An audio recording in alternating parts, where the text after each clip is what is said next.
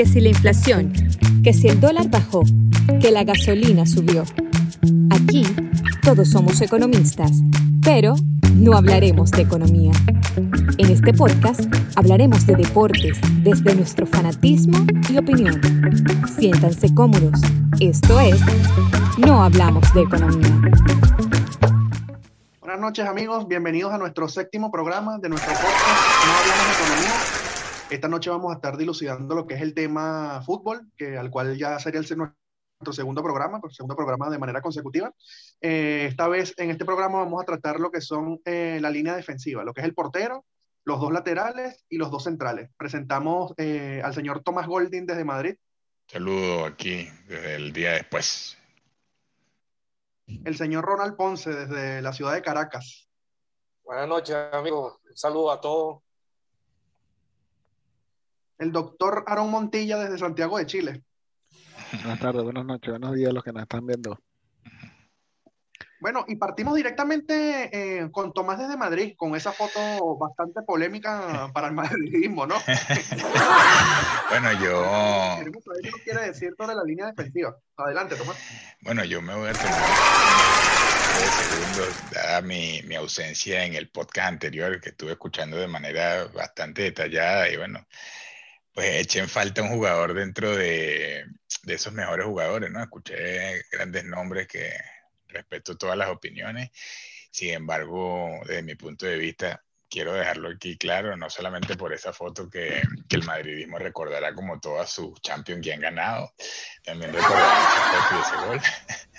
Así que para mí, por un tema de consistencia, constancia y de sensaciones que me ha transmitido a mí de todo punto de vista, tanto viéndolo en la televisión como viéndolo en el terreno de juego. He tenido la oportunidad de verlo algunas veces en el Camp Nou y bueno, luego también lo pude ver en un partido amistoso contra, contra mi selección de Venezuela, que por cierto ganó Venezuela. Eh, creo que, que Lionel Messi, ¿no? Para mí, sin duda alguna, eso. ¿vale? Quiero hacer mención especial a lo que, a lo que decía mi compañero Ángel en, en el en la jornada pasada, yo creo que eh, de no ser por, esa, por ese egoísmo que, creo yo que tuvo Ronaldinho con el fútbol para, para ser feliz en su vida personal, eh, si no hubiese sido por ese pequeño detalle, yo creo que estaríamos hablando lo mejor de, Ronaldinho Gaucho como, como el mejor sin, sin, sin, duda alguna, un tipo que lo ganó todo. Menciones especiales para todos los que nombraron mis compañeros, Ronaldo, Cristiano Ronaldo, excelentes todos. Eh, no voy a mencionar nada de Diego Armando Maradona, para mí eso es una basura de persona y no, no merece ningún tipo de, de, alusión, así sea un, o, así haya sido una, una excelente persona en el fútbol. Así que bueno, dicho esto, voy a, voy a entrar en lo que es el tema de hoy.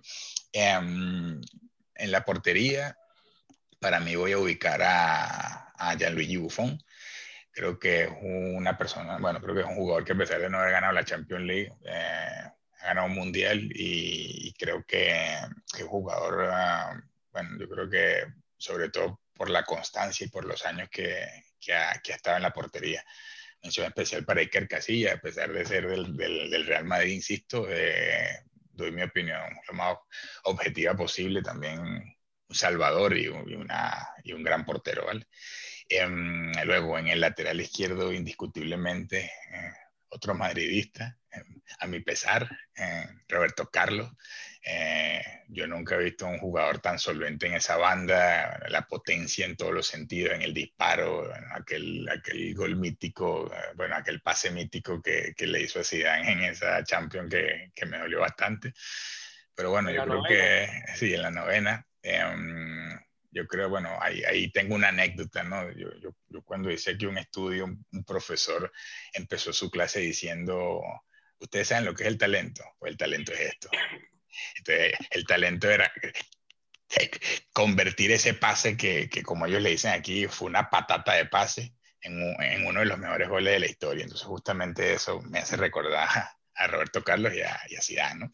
Luego, en, en, la línea defensiva central, lo vamos a llamar así, yo creo que voy a, mencionar a Carles Puyol, eh, el gran capitán de, mi equipo, el Barcelona, sobre todo por un tipo que inspiraba respeto, muy solvente también, eh, partícipe de, ese equipo glorioso de, del Barcelona que lo ganó todo. y acompañándolo a un tipo que, creo que también de los más solventes en, la línea central de todos los tiempos, es Pablo Maldini. No, no me voy a, profundizar en estadísticas, pero creo que un defensor excelso, respetuoso del juego, eh, un tipo duro, pero a la vez limpio, ¿vale? Y, ahí sí quiero, quiero puntualizar eso. Yo creo que hay que destacar de un, de un central eso, ¿no? Esa, esa responsabilidad con la que con la que asumes esa última línea, ¿no? Porque ahí puede ser héroe o villano en un instante de tiempo. Y en el lateral derecho, otro brasileño, Marco Angelista Cafú, eh, creo que sin duda alguna de los mejores de todos los tiempos, un tipo que yo veía subir y bajar por ese carril derecho hasta el minuto 91, 92 y sin sudar una gota, simplemente daba una bocanada de aire y volvía otra vez. yo, increíble, ese hombre jugaba con seis pulmones. Y bueno, así, así voy a cerrar eh, estos cuatro primeros y bueno, eh, invitándolos a que, a que den like, a que, a que le den a la campanita y que nos sigan en los próximos programas. Bueno, está bien, eh, muy bien los, los nombres de, de Tomás. Eh, me, me, alegra como que particularmente saber eh, que es del Barcelona y bueno, mencionando nombres del Real Madrid, ¿no? Queremos saber ahora la opinión de Aaron acá desde Chile, ¿no? Siendo madridista, igual que Ronald, a ver si, si hay algunos nombres por allí, ¿no? Del Fútbol Club Barcelona, pero vamos a ver. Vamos a Difícil, difícil, pero, pero sí debo admitir que tomé en cuenta a Puyol, lo que pasa es que al final sí me decanté por, por otros dos centrales, pero sin embargo Puyol merece el respeto de todo el fútbol a nivel en general, tanto por lo que dio en el campo, por lo que fue como, como, como rival, lo que inspiró, de hecho una de las cosas que más me llamó la atención y que es un video que recorre las redes todavía, fue en uno de los clásicos que Piqué agarró el eh, el encendedor del piso y se lo estaba mostrando al árbitro y vino, vino Puyol, se lo quitó las manos y se lo, lanzó y dijo, bueno, sigue jugando, que estamos en esta, en esta vaina aquí, este, jugando y no, no, no, es hora de llorar, no es hora de llorar, sí, muy bien. Yo creo, que, yo creo que esa es una de las cosas que más ha marcado su carrera en cuanto a profesionalidad, ¿no? Eh, bueno, creo que eh, ya por la portería, ya comenzando con mis jugadores, creo que ya se pueden dar cuenta que elegía a Casilla tuve muy en cuenta a Buffon. Eh, sin embargo, no me decanté al final por él por, por el tema de que no haya ganado una Champions. Así que creo que para mí pesa, pesa mucho eso. Y bueno, para mí Casillas campeón del mundo, campeón de la Champions con el Madrid. Eh, en el Porto también tuvo dos o tres buenas temporadas, si no me equivoco. No fue deslumbrante porque bueno, ya está al final de su, de su carrera y también lo, lo, le afectó mucho el tema de, que tuvo de salud pero la verdad que bueno, ha sido el mejor portero que he visto. Salvó al Madrid en su época que la defensa era, daba tristeza. Y lo salvó, bueno, infinidad de veces. Yo creo que muchos partidos los ganaron por él y no por, no por los delanteros. Así que de verdad que para mí, eh, eh, Casilla, el mejor portero que he visto eh, jugar este deporte. en los laterales, pues también, al igual que mi compañero Golding, creo que Roberto Carlos por la izquierda y Cafú por la derecha, indiscutible, indiscutible. Pensé en poner a Marcelo, pero Marcelo lamentablemente los últimos años que ha tenido eh, en el Madrid ha bajado demasiado el nivel. Roberto Carlos, desde que estuvo en el Madrid hasta que terminó, creo que estuvo, mantuvo un nivel eh, relativamente bueno. Al final, obviamente, todos los jugadores bajan, bajan el, el nivel, pero, pero creo que Roberto Carlos ha sido uno de los jugadores que ha tratado, estuvo eh, muy por encima de, del nivel, este, viendo, viendo la edad, pues. Entonces, pienso que al final me decanté por él por, por, ese, por eso y que, bueno, obviamente tenía un poquito más de cualidades que, que, que Marcelo, por lo menos al nivel de, tiro libre, que era un animal en los tiros libres, así que eh, en cuanto a eso, pues me, me, decidí por el Cafú, por la banda derecha, pues eterno lateral derecho del Milan, ganó dos mundiales, eh, Champions, Liga, Copa Italiana, bueno, eh, ese Milan también era un equipazo, ¿no? Eh, me acuerdo del Milan de Carleto Ancelotti, bueno, el del 2007 creo que ese Milan era imparable, creo que no había equipo que le ganara ese, ese año, esa Champions a, a ese equipo, así que, bueno, para mí de verdad Cafú indiscutible. los centrales, eh, como ya nombré a, a Puyol, que estuve a punto de ponerlo, pero al final me decanté por Sergio Ramos. Porque bueno, primero por la camisa, segundo porque bueno, para mí, eh, a pesar de que tiene un punto negativo y tengo que admitirlo, que es el tema de las tarjetas rojas que, ya nombró que ya nombró Tomás, pues también pienso que es un, es un central que mete muchos goles.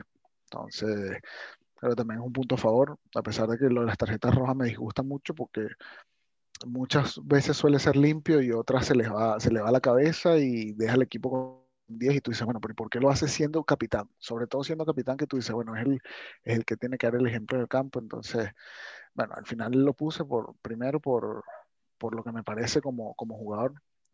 Eh, me parece un jugador súper completo, te puede patear tiros libres, te cabecea, te defiende bien, te ordena la defensa. O sea, el Madrid sin él se nota demasiado el, orden y el desorden que, que da y, y, que deja de dar cuando no está en el, en el campo, ¿no? Y en el otro lado, pues indiscutiblemente Maldini. Maldini para mí, un central eh, indiscutible en ese, en, sobre todo en la liga italiana de esos años, no tanto solo en el Milan, eh, en, Italia también, indiscutible en su, en su posición. Bueno, tu nombres el, el apellido Maldini en, en, Milán y bueno, es, es, ir a misa prácticamente. Bueno, para mí esa es mi línea de cuatro defensas. Creo que muchos vamos a coincidir con eso. ¿Cuánta falta le hace el Milan a, Europa? Así es. Y eh, bueno, y el fútbol italiano en general. El fútbol italiano en general, sí.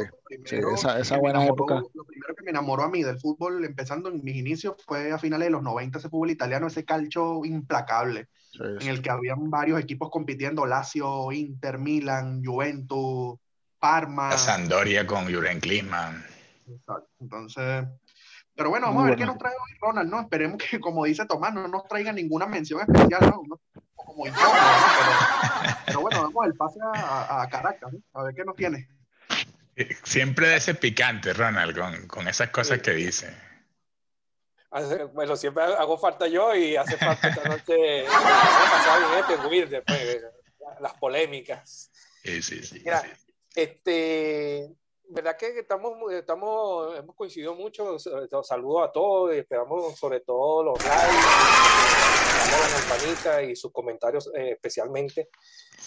Pero ya han nombrado todo lo que yo tenía aquí. Este, ese Milan de Franco Baresi con Van Basten, Ancelotti, Mardini, Rogoli, Rija, Donadoni. Por favor, y, y, lo, de, la, de, la, mano de Arrigosaki y Fabio Capello, por el amor de Dios. Yo, yo en la portería coincido con, con Montilla, eh, con Montilla, no, con, con Tomás, en el sentido de Buffon, Gianluigi Buffon. Le, o sea, me decantaba entre Casillas, Buffon, a, Buffon lo, se le decantaron las Champions, pero Casilla el problema cuando salía no era completo. Pero era, esos son los dos porteros y tengo que poner uno solo, pues mi mención especial para Iker Casillas, como no, pero para mí el portero que más me gustaba que vi fue Luigi Buffon, que no se ha retirado, este, pero tengo que colocarlo. Eh, también voy a hablar de otro que acaba de hablar Montilla, eh, no por la camiseta, sino por lo que va a dejar la historia del fútbol como central, que es Sergio Ramos, pero es, tiene un plus también negativo, que es eso de las tarjetas rojas, que al final del cuento termina perjudicando a su propio equipo. Este, acompañado ahí en la línea central con Franco Aresi, y mi mención especial, ya lo dan el favorito de ustedes, que son Puyol y Martín, y mi respeto de verdad para, Carles Puyol, o sea, sin, sin temor, bueno, me iba a poner mi camisa de la décima hoy y no me la puse por, por respeto aquí a la, a la audiencia. Pues. Y en el lateral del izquierdo, Roberto Carlos, en el derecho le faltó a Tomás nombrar su tercer apellido, que es de Marae. Marco Evangelista de Marae, Cafú. El único jugador que, que, creo, sí, es el único jugador en la historia ahorita que tiene tres mundiales de fútbol, tres finales de fútbol consecutivas. 94, 98 y 2002. Eso es correcto. Esas son mis mi, mi línea defensiva para el día de hoy. Perfecto. Ojo, ojo, y tres finales consecutivas siendo de, defensor derecho titular indiscutible. O sea que ahí tú dices, no es que fue de, suplente ni estuvo como, o sea, indiscutible en su posición. En el 94 creo que se lesionó en pleno mundial Jorginho y, él lo sustituye. Y bueno, desde ahí. Bueno, muy bien, creo que eh, coincidimos en muchos de los nombres, ¿no? Eh, de hecho, voy a, sobre todo en el lateral izquierdo. Obviamente, yo creo que el nombre de Roberto Carlos es historia pura. Yo me voy a ir con Roberto Carlos directamente. Eh, lo que es la portería siempre he tenido como que una cuestión, como una debilidad con lo que es el nombre de José Luis Chilaver. De verdad que lo que yo vi de Chilaver, mira, un tipo intimidante en, el, en la portería, de verdad. Una cuestión de verdad que a veces parecía imbatible queda en el recuerdo de, de, lo que es Francia 98, ese gol de oro que, que anota Laurent Blanc para que Francia clasifique al minuto 116, si mal no me equivoco. Bueno, nos queda como el, el, la duda, ¿no? De qué hubiera pasado si, si iban a penales y, Paraguay se enfrentaba con Francia, ¿no? ¿Quién hubiera ganado lo mejor ese mundial? Porque no iba a estar fácil eh, la tanda de penales con, con Chilaver enfrente. Con Bartés del otro eh, lado. Chilaver y Bartés. Estaba claro lo que iba a pasar. Exacto. Eh, lo que es la línea central, eh, yo me voy por Carles Puyol, eh, como lo dijo el compañero Tomás, quizás no uno de los mejores defensa cuerpo a cuerpo o de hombre a hombre, pero el, carácter que tenía en la cancha era impresionante, era un líder nato en la cancha y, y bueno, eso me hace decantarme por, por Carles Puyol.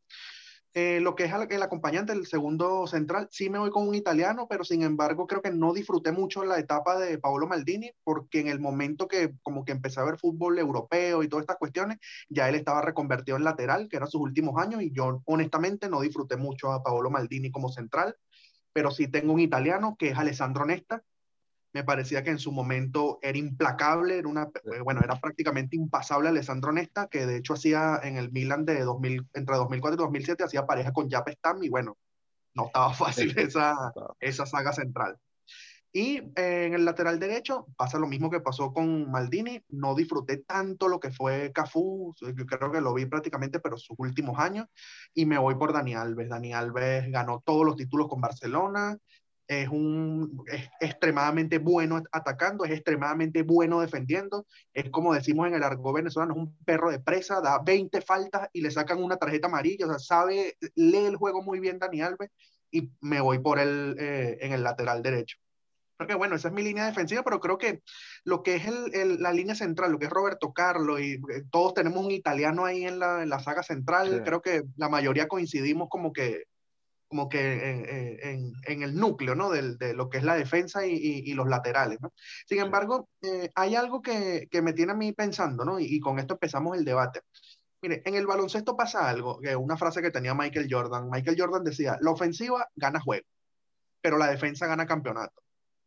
En el béisbol, una frase que, que de hecho dijo Segovia hace poco, dijo, la defensa es el nombre del juego.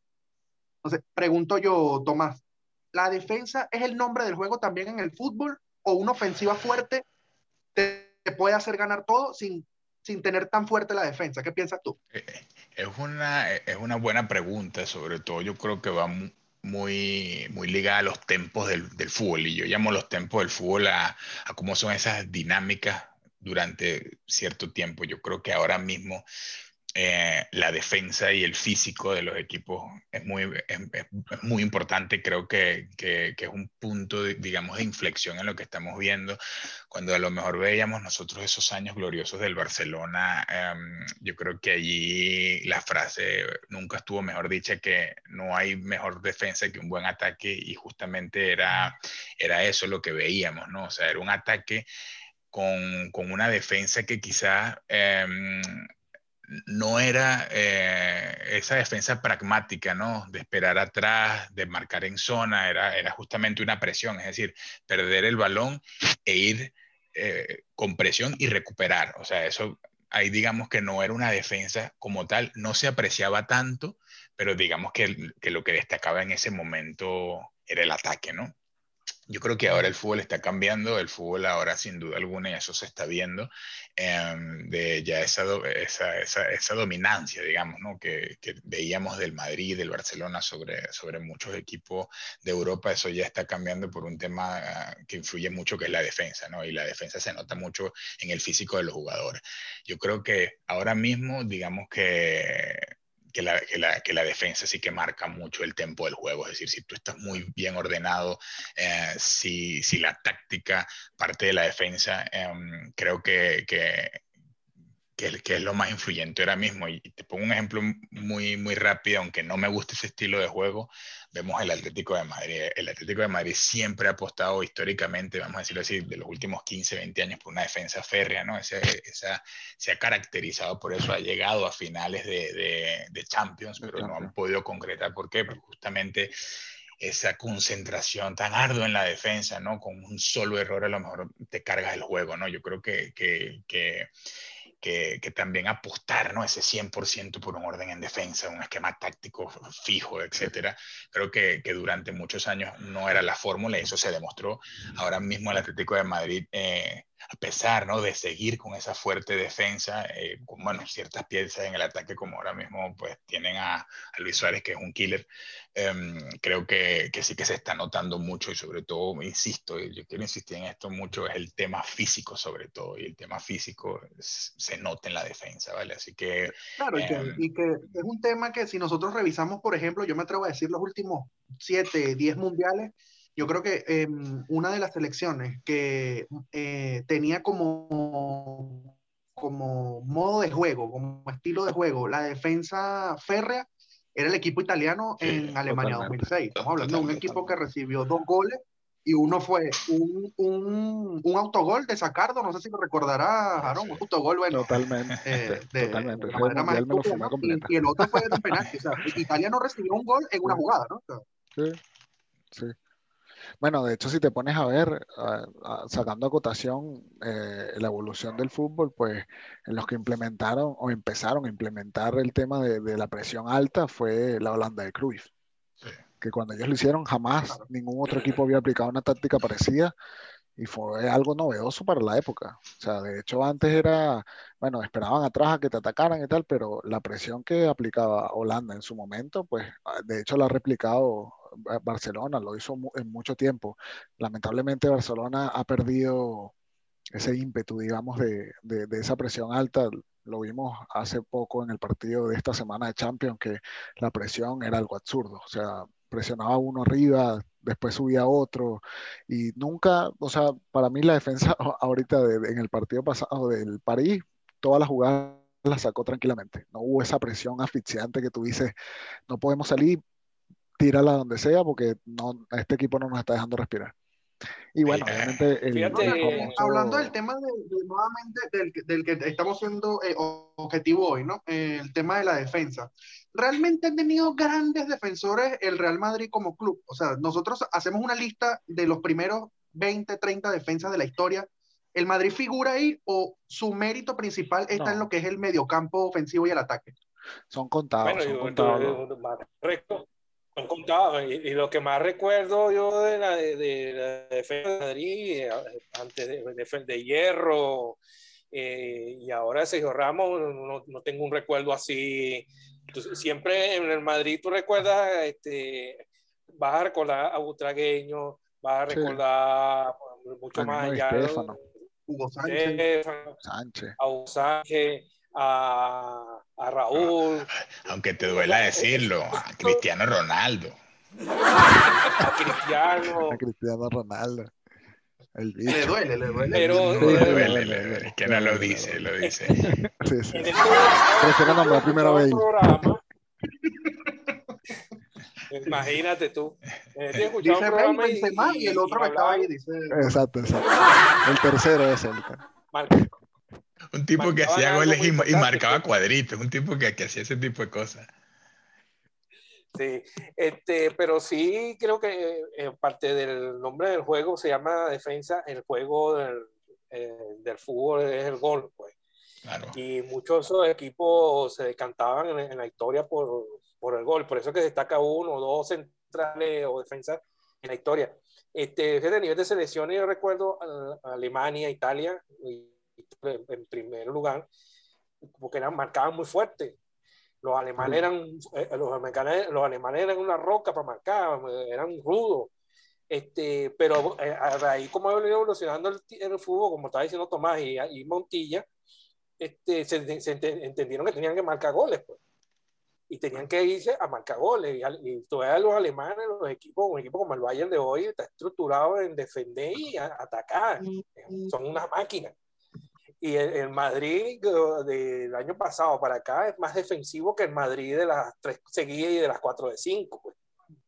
Claro, sin embargo, es algo que vemos en la actualidad también, como eh, comentaba Tomás en un principio, de que también se ve que es tanto defensa como preparación física, porque eh, lo comentaba yo hace poco eh, en los grupos que tenemos. o sea, ustedes ven la preparación física del Bayern Múnich y le ha sacado cinco cuerpos de ventaja a la preparación física que están teniendo en España en la actualidad.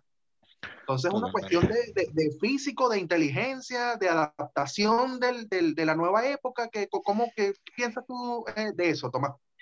Mira, yo, yo creo que, que, que, eso es así, o sea, el tema físico es, indiscutible, ¿no? Yo creo que, por ejemplo, cuando, cuando vimos eso, eso que tú mencionas, bueno, y justamente Aaron lo, lo mencionó, o sea, el tema que pasó con el Barcelona recientemente en el Paris Saint Germain, yo creo que más que ese factor Mbappé, que, que, no, es, que no es descartable, yo creo que es el factor físico y eso se notó muchísimo, o sea, eh, se veían los franceses que pasaban por encima e interpretaban o se anticipaban muy rápido a todas las ideas del Barcelona que de por sí ya eran escasas, entonces cuando tú... se nota. Cuando exactamente, o sea, cuando tú, tú muy bien lo describiste, el tema de la presión alta, es un, no, es, no es secreto para nadie que eso lo trajeron los holandeses y lo perfeccionó Guardiola, vamos a decirlo así, ¿no? Eh, pero ahora Guardiola ha querido trasladar ese modelo a otros equipos y no ha sido del todo positivo. ¿Por qué? Primero, porque es predecible. Y segundo, porque necesitas un portento físico increíble. Quizás ahora mismo lo estamos viendo con el, con, el Manchester City, ¿no? Quizás la idea está cuajando, pero quizás estamos entendiendo que no necesitas un 80% de posición, sino a lo mejor con un 65% para ir dosificando un poco el juego. ¿Por qué? Porque no, nos hemos dado cuenta o se han dado cuenta los jugadores, los, los equipos que se enfrentan a ese tipo de presión, que con el físico le puedes aguantar los 90 minutos detrás del balón y con que le quites el balón e interpretes los huecos tácticos que tiene esa presión alta y con lo que conlleva, porque o sea, es, un, es, un, es un esquema de juego muy arriesgado. Es decir, si tú adelantas tus líneas 20, 30 metros delante de la, de la portería, pues tienes el riesgo de que o tienes dos meganaves que no tiene el Barcelona ahora mismo en la defensa central, eh, o tienes un equipo cohesionado arriba que todos, todos defienden. Por ejemplo, eh, aunque me duela, llevamos 5 o 6 años viendo a Lionel Messi caminar, ¿entiendes? Y eso pesa dentro de un equipo que está esquematizado en la presión alta, ¿entiendes? Entonces, yo creo que, que, que hay un tema que no se ha sabido interpretar dentro del Fútbol Club Barcelona y es que el modelo eh, puede ser perfeccionado. Es decir, no tienes que abandonar el modelo de la presión alta, pero tienes que articular el equipo para que pueda aguantar los 90 minutos, porque tener 90 minutos la pelota conlleva un orden desde todo punto de vista, desde, un orden táctico a un orden mental. Saber que si te quiebra en la defensa, vas a tener que reordenar el equipo y sobre todo te, vas a tener que recomponer. Y yo creo que eso lo ha interpretado muy bien eh, los equipos como el Bayern de Múnich, el Liverpool, etcétera, ¿no? Y, eso se ha visto en los resultados. Mira, y fíjate tú que en ese tema de lo físico, yo le doy los últimos... Eh, como te digo, le, doy esa, esa aveniencia en, en, cuanto a eso a, Cristiano Ronaldo, a Cristiano Ronaldo del, del, Real Madrid. Este, Cristiano Ronaldo le ha dado al fútbol un aspecto, eso, eh, eh, como ese tipo mediático de que la preparación física es, es, lo primero y muchos jugadores y los muchos jugadores creo que lo han seguido así. Fíjate tú que Sergio Ramos. Cristiano. De, sí, Sergio un cristiano en Madrid que está Di María. Cuando el Madrid salía a contragolpe, te podrás imaginar. Después llega Gareth Bale en su plenitud de fútbol, que en el minuto 90 eh, estaban colaborando en defensa y fácilmente en el minuto 90 pegaban un contragolpe en 5 segundos. Entonces, ese aspecto físico le dieron, en los últimos 10 años, por decirlo así, le ha dado una, un, un cambio al aspecto físico del, del, del, fútbol. Totalmente, totalmente. Ahora, volviendo al tema de la defensa, que es el tema que nos, eh, eh, nos trae ¿no? a este programa, eh, Aaron, te hago una pregunta. ¿Hemos tenido grandes defensas en Venezuela? Claro, salvando las distancias con los nombres que hemos mencionado, pero ¿hemos tenido grandes nombres o todavía seguimos debiendo un nombre como que eh, mundialmente hablando de, un grandioso defensor? Oye, la verdad, no, todavía nos falta mucho. O sea, bueno, a nivel general, fútbol venezolano, pues creo que todavía le falta mucho por recorrer. Evidentemente tenemos una buena camada actualmente. La, verdad es que, bueno, el, el tema actual del país ha pesado mucho a nivel deportivo en Venezuela, tanto que las ligas a nivel en general de todos los deportes, no solo en el fútbol, son un chiste. Entonces, cómo sacar jugadores de unas ligas que realmente no sirven para nada, pues es difícil. Eh, mira, yo creo que el último defensa a férreo, bueno, de Venezuela y duró muy poco por tema de federación fue Amorevieta. Yo creo que mejor que él no vio nadie.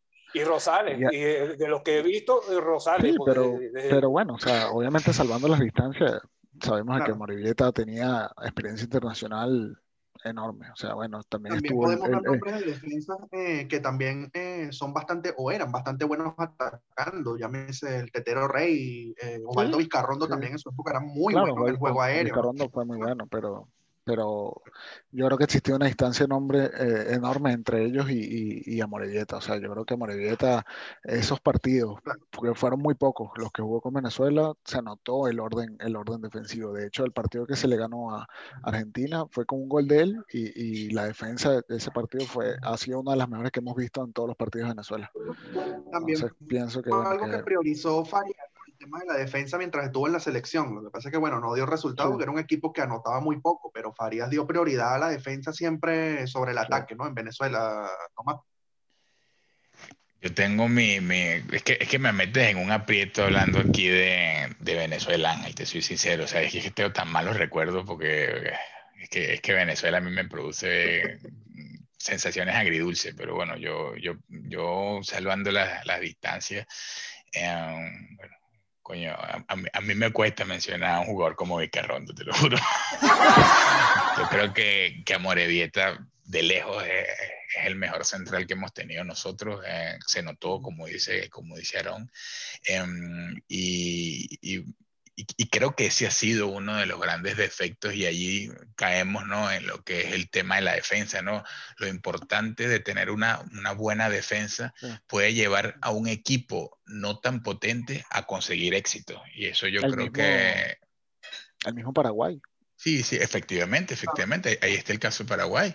O incluso el caso de, la, de, la, misma España que gana el Mundial, porque creemos ¿no? que lo mejor es, ese, es, esa, es esa combinación de, de mucho ataque, de mucha tenencia del, del balón. Pero es que eh, o sea, ese, ese, es un equipo que si ustedes ven la trayectoria dentro del Mundial, es un equipo que marca seis goles y recibe uno. ¿Entiendes? Entonces, eh, eh, o sea, ahí, ahí está eso. Son, son equipos que siendo ordenados en defensa, han cosechado éxitos y creo que ahí es donde está el gran defecto que ha tenido Venezuela. Hemos tenido buenos atacantes, eh, de hecho algunos de, de, buen nombre, ¿no? Por ejemplo, Arango, hemos visto por ejemplo a Rondón, pero lo que nos ha pesado siempre ha sido el orden defensivo y eso es lo que no ha permitido que cosechemos eh, los éxitos, entre ellos que no hayamos ido al Mundial, que no hayamos apostado por un esquema táctico partiendo de la defensa. Es bueno, lo que hace, es bueno lo que hace mención Aaron porque de verdad a veces, o muchas veces que los hemos visto en juego, Paraguay es un equipo que a veces no juega nada pero tiene una defensa sólida. Total, Entonces, y eso le ha dado a veces muchos resultados, ¿no? De hecho, han ido a muchos mundiales, han, han he jugado muy bien las Copas América y pasado simplemente en un orden defensivo. Efectivamente. Sí, son equipos que se caracterizan por, por el orden defensivo y, que son fuertes, van duro a la, a la pelota, rozando capaz el, el, el tema de, el límite, el límite. De del límite de falta o no, pero, pero es, es lo que le caracteriza. En cambio, Venezuela no tiene no, no tiene una táctica que nos caracterice. O sea, jugamos. Yo creo que, la mejor, yo creo para mí la mejor defensa que he visto en Sudamérica es la de Uruguay. También, también, Otro equipo que se caracteriza por ser muy fuerte. El tema, el, tema, es que Uruguay es élite de fútbol. O sea, o sea Uruguay es, una, es la élite del fútbol con apenas 3 millones de habitantes, pero que ha ido a, todos los mundiales a los que se presenta. O sea, que, que, que, es increíble ¿no? lo que hace Uruguay. Em, pero yo, yo insisto, ¿no? el tema o, o el error que hemos tenido nosotros es no asumir con humildad que no, que no tenemos eh, a día de hoy un equipo potente que pueda eh, apostar por un ataque eh, bien temible y que no hayamos apostado por la defensa, que es lo que realmente lleva a los equipos al mundial. Y eso es así.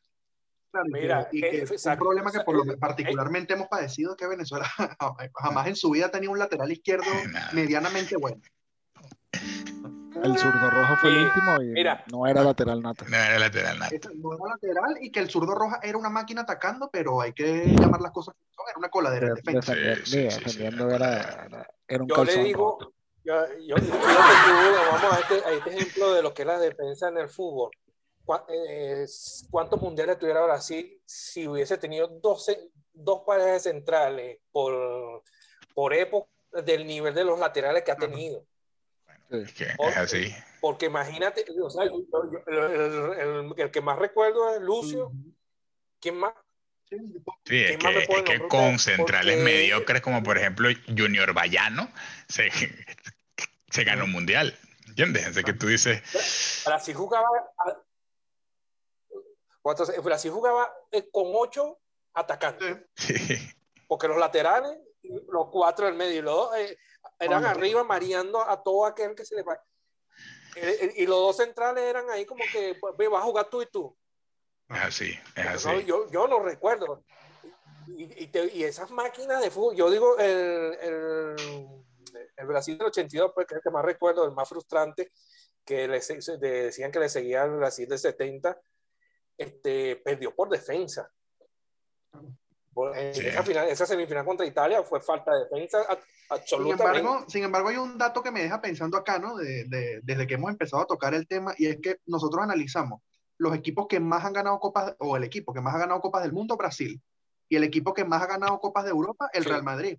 ¿Y han tenido grandes defensas? La respuesta es no.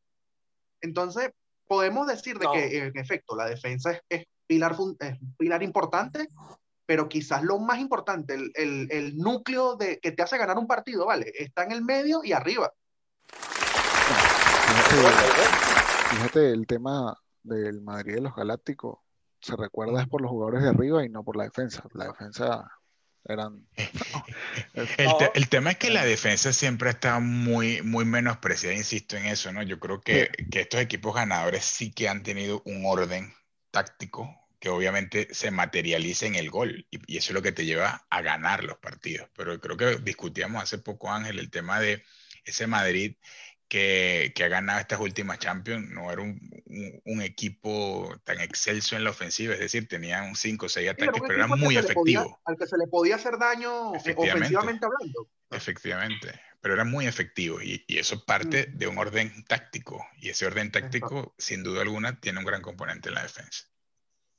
Claro, claro. Y de hecho, el, el, partido más memorable es el partido, contra, o uno de los más memorables es el partido contra el Bayern Múnich. El Bayern Múnich encima del Madrid se vinieron en contragolpe dos veces y bueno, anda a buscarla de hicieron cuatro goles. Me acuerdo. lo que voy es eso, o sea, tú, tú, tú, veías ese Madrid y era una cosa que a mí como fanático del Fútbol Club Barcelona me, me enojaba. Yo decía, bueno, para este equipo se le puede eh, hacer daño, pero es lo que hemos comentado, el Madrid sabía sufrir y sabía venirse en contra y sabía notar las oportunidades que tenía, las mandaba a guardar. Ese era, ese Oye, el, el, el, el, inconveniente. Sí. Se murió.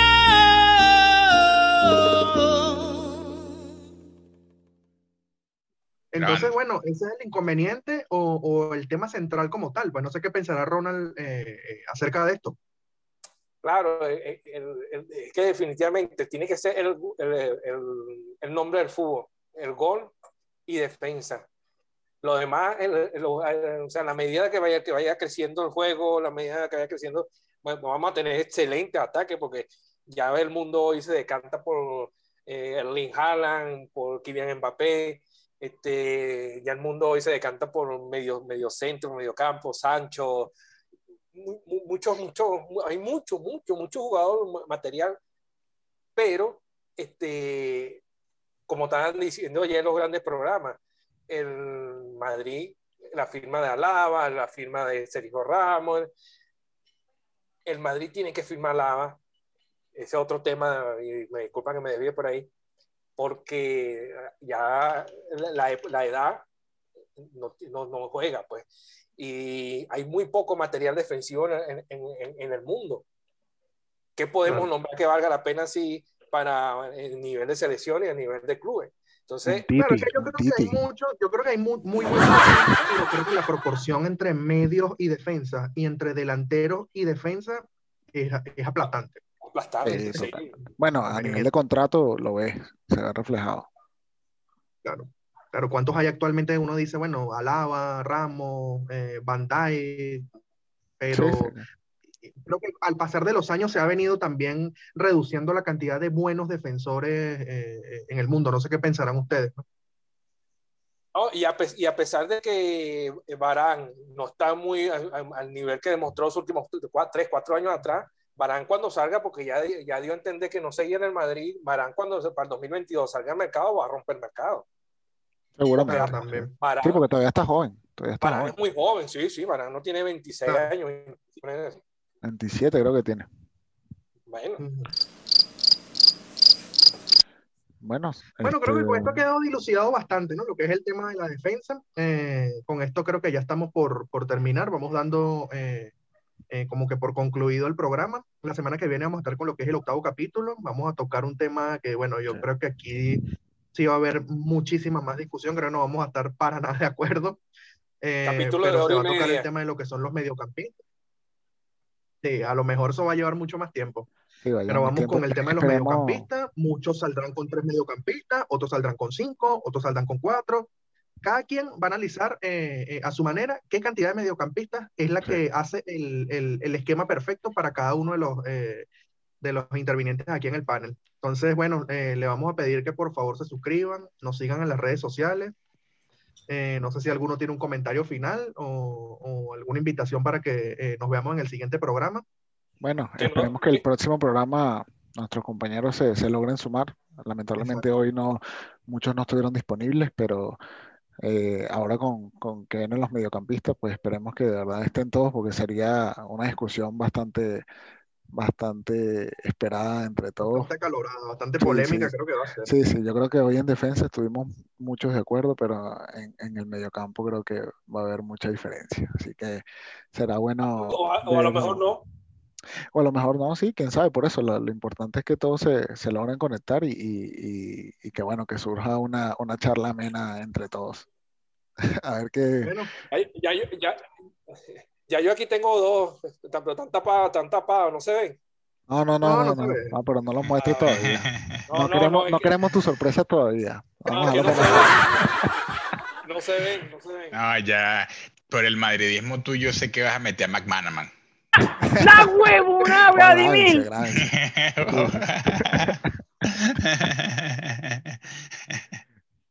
arredondo, arredondo todo eso estaría, pero con esto vamos programa. espero que, o esperamos que eh, haya sido de su agrado. Los comentarios, eh, no, no se queden con nada guardado, háganos sus comentarios, si qué les parece, si está bien, si no está bien, este está loco, lo que ustedes quieran. comentarios y nos estamos viendo eh, la semana que viene en una nueva presentación, en un nuevo programa de No Hablamos de Economía. Espero que estén bien y que pasen una buena noche. Nos vemos la semana que viene. Vamos. Saludos. Cuídense.